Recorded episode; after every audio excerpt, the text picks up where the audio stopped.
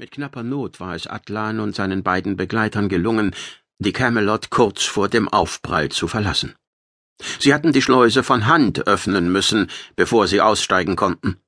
Mit Hilfe der Antigraph-Aggregate schwebten sie nun langsam der Planetenoberfläche entgegen, waren bereits unterhalb der Wolken und sahen die Spacejet tief unter sich zerschellen.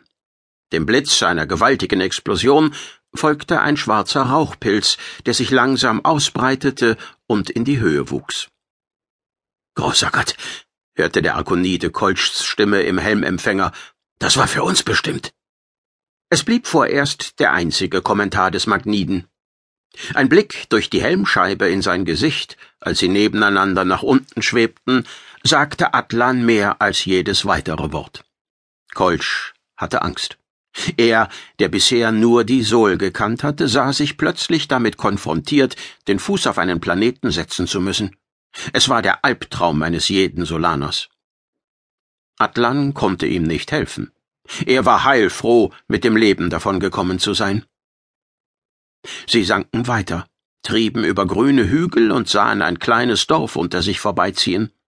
Noch konnten sie keine näheren Einzelheiten erkennen, nicht einmal, ob sich dort unten etwas bewegte.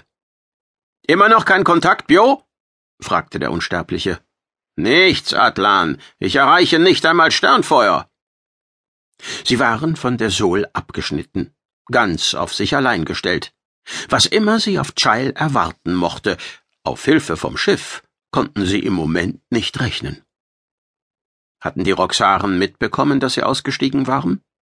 Beobachteten sie sie jetzt? Und welche Rolle spielten die Chailiden? Atlan versuchte, diese Gedanken zurückzudrängen, sich nicht die Frage zu stellen, ob womöglich Chailiden am Angriff auf die Camelot beteiligt gewesen waren. Aber es fiel schwer. Die Antworten auf alle Fragen würden er, Bio und Weisto Kolsch womöglich dort unten finden, falls man ihnen die Zeit dazu ließ. Weit voraus tauchten große Gebäude aus dunkelblauem Metall auf, dunkelblau, wie die Zellen der Roxaren. Warum fliegen wir nicht gleich dorthin? fragte Weistokolsch nach einer Weile ungeduldig. Dort sitzen garantiert die Roxaren. Sie sind es doch wohl, mit denen wir uns zu befassen haben. Atlan lächelte schwach. Nein, sagte er, da irrst du dich. Unser Problem sind die Chailiden. Wir müssen herausfinden, was die Bewohner dieser Welt tatsächlich treiben. Erst wenn wir das wissen, können wir beurteilen, welche Rolle die Roxaren spielen.